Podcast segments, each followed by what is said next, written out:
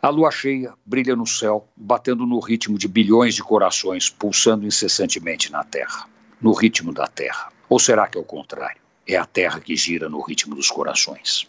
Questões transcendentais, problemas insolúveis, se materializam diariamente na frente dos físicos, enquanto os poetas os desvendam em seus versos interpretando a linguagem dos anjos. A lua ilumina o céu como uma enorme lâmpada atômica vibrando na velocidade dos átomos que se atiram nas paredes da bomba.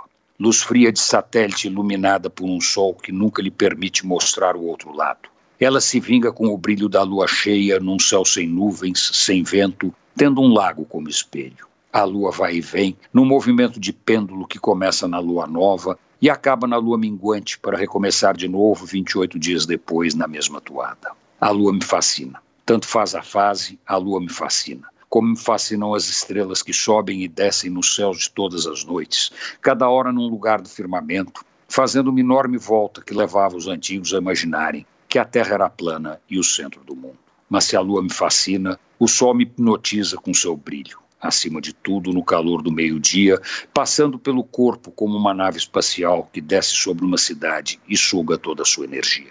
Achamos que sabemos muito, mas de verdade não sabemos nada. Mal arranhamos o verniz do universo, e o pouco que sabemos já é suficiente para nos encher de medo.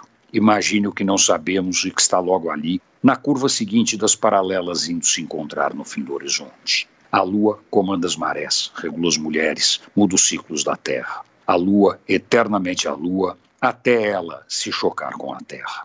Antônio Penteado Mendonça para a Rádio Dourado e crônicasdacidade.com.br. Berg.